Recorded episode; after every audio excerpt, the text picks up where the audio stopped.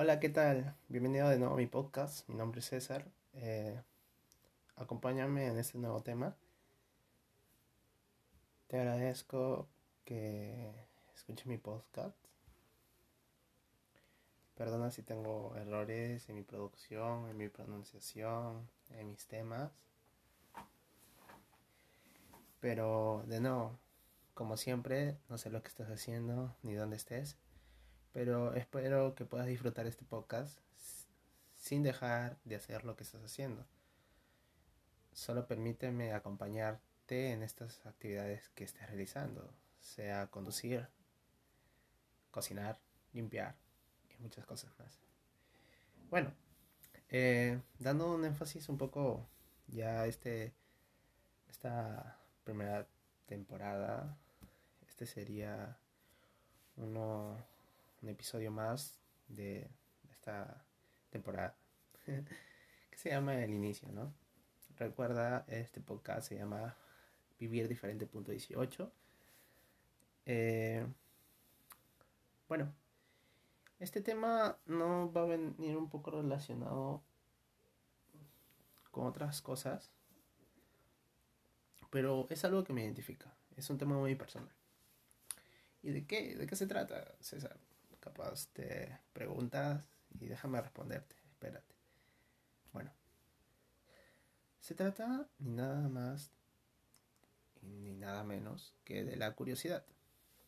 La curiosidad, wow, qué tema, ¿no?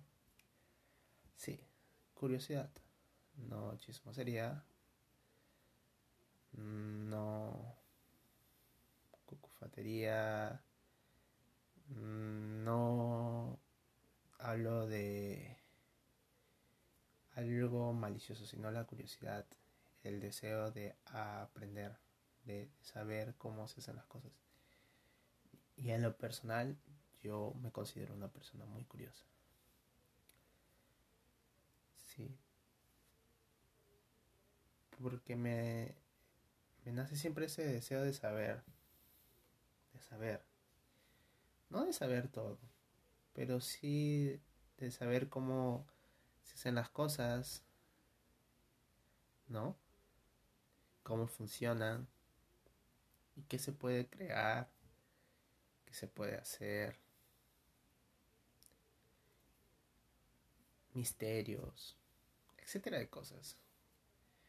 Durante mi vida yo siempre no he visto la curiosidad como algo malo. El error va cuando uno trata de sobrepasar los límites. ¿no? Uno es curioso, ¿no? va investigando con la información que tiene a la mano. Y en estos tiempos uno sabe que la información lo tiene muy cerca de uno, ¿no? ya sea a la palma de su mano, ¿no? o frente a sus ojos. Y a eso me refiero a periféricos o herramientas como sería eh, el celular, no, la televisor, o el televisor, perdón, no sé pronunciar ahora, el televisor, eh, la PC, las laptops, etcétera, ¿no? Entonces, esa información está muy a la mano. Es cosas que te entres, investigues, busques cierto tema, en ciertos lugares, etcétera, ¿no? Pero pasa también que hay la curiosidad de experimentar, esa curiosidad de, mira, si hago esto o aquello, ¿cómo saldrá? ¿no? De, chiquito, en lo personal, era muy curioso en ese aspecto. Muchos le dicen travieso, pero para mí es curioso, porque el niño trata de descubrir cómo son las cosas. Yo de pequeño era así, no te voy a negar, y creo que muchos de los que me estén escuchando, de los que me escuchen, porque también yo digo muchos como si fueran muchos los que me escuchen, pero quién sabe, ¿no? Eh, en algún momento en nuestra infancia hemos tratado de descubrir las cosas y entonces hemos abierto algo que no deberíamos abrir, vertido algo que no deberíamos verter o combinar. Entonces, por mera curiosidad, ¿qué va a pasar? ¿O qué hay detrás de eso? Pero retomando el tema de la curiosidad, o sea, así como otro tema más adelante que hablaré también, supongo. La libertad empieza hasta donde tú puedes, ¿no? Hasta ciertos límites. Cuando tú comienzas a tratar de descubrir la, la verdad o cómo funcionan las cosas sobrepasando límites, sean legales, de privacidad, etcétera, creo que es algo muy insano, ¿no? Y eso ya no sería curiosidad, ¿no? Ahí sí vendría que sería el chisme, tratar de indicar, ser acosador, etcétera de cosas, ¿no? y la curiosidad no es eso. Las experiencias de ser curioso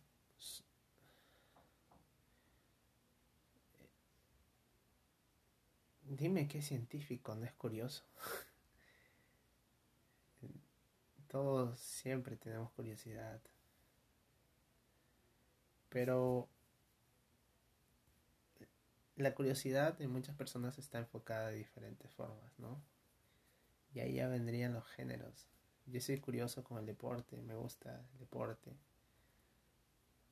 Vendría también un tema que vi hace mucho tiempo con respecto a los tipos de inteligencia que uno tiene, ¿no? Y va enfocado a eso, ¿no? Eh, dependiendo de aquello que te guste, te agrade, tú indagas. Si te gusta el deporte, vas a indagar sobre el deporte. Si te gusta la tecnología, vas a indagar sobre los últimos celulares, los últimos laptops, avances de tecnología. Si te gusta sobre los libros, vas a ver cuáles son los libros más leídos, los bestsellers, etc. Entonces, dependiendo de aquellas experiencias, aquellas cosas que tú vives o te gustan, tus hobbies, tus agrados, tú vas a comenzar a curiosear, ¿no? A buscar eh, eso que te agrada, ¿no? ¿Y cómo te sirve? Perdón por esa monetía. ¿Cómo, ¿Cómo, te sirve? ¿Cómo te sirve la curiosidad en tu vida diaria? Yo te digo que te sirve para todo. Porque muchas veces, a veces, o sea, algo muy personal. No. Y no es personal, creo que es de tema muy general. Que cuando se recibe electrodomésticos o celulares, como nosotros ya sabemos el funcionamiento, no nos da la necesidad de leer el manual. Porque de repente nuestra curiosidad no es leer, o sea, no nos gusta leer, no es que estamos... E, eso no es lo que quiero saber. Yo, mi curiosidad está en cómo funciona el celular, ¿cierto? Es lo que tiene por dentro, pero el mismo periférico. Eh, y en ese momento tú te das cuenta que los celulares, por más que traigan manuales, la mayoría no los lee. Los lee siempre y cuando les crea una duda de, por ejemplo, cómo meter el cheat. Si en algún momento tiene una bandeja muy distinta a las típicas, ¿no? O de repente cómo activar GPS, que no está, no es algo muy intuitivo. Entonces ahí recién recurrimos al manual. Pero ya de por sí nuestra curiosidad con el celular sería más el poder tocar, entrar, deslizar. Sería un prueba y error. Como pequeños. Como cuando pequeño eras y tú comenzabas a apretar, ¿qué te digo? Pues el control de la televisor o del televisor, de la televisor, de el televisor, perdón. Y cambiar los canales y todo eso, ¿no? Entonces, la curiosidad sí sirve. Aquella persona que no tiene curiosidad, creo que es una persona que no le gusta aprender. Creo que es una persona que se conforma, muy conformista. o te doy por seguro que son personas conformistas. Y también se da porque sienten que saben lo que necesitan para vivir. Pasamos también por esa etapa. no creo que un ser humano se quede siempre viviendo así. Pero bueno, cada uno desarrolla su curiosidad de manera distinta. Por último te diría, no dejes de ser curioso. Investiga, lee, busca, escucha, mira. En verdad, la información en esta época es algo muy accesible y hay que aprovecharla. No, no la desaproveches, no desaproveches el momento, no desaproveches la información, no desaproveches a aquellas personas también que de repente saben de un tema que te interesa. Pregunta. Tampoco seas tedioso, pero sé empático y pregunta. Pregunta, mira y, cada vez a mí, en lo personal, te iré ¿no? viendo en YouTube. Me gusta ver cómo se hacen las cosas, restauraciones, etcétera, de cosas, ¿no? Entonces, eso por lo menos a mí me ayuda a entender un poco más la vida, me, ayuda a entender un poco más cómo funciona cada cosa. Me ayuda a entender que en algún momento, si es que, que te digo, ¿no? Eh, yo quiero, por ejemplo, ¿no? Hace poco vino que se, cómo se pintaban las, las los platos. Eh, y cómo se puede pintar, ¿no? Un tutorial. generalmente se hace con esmalte y el esmalte se va a pegar muy bien a la porcelana o también hay pinturas especiales eh, que no son tóxicas. ¿Cómo se moldea el vidrio? Si te pregunto, ¿el vidrio se puede reutilizar? ¿Es reciclable? Sí. Pero antes de eso, o sea, tú no me decir que el vidrio ya estaba así en la naturaleza. El vidrio es un producto semisintético. Ya entenderás por qué. Pero, ¿qué te digo?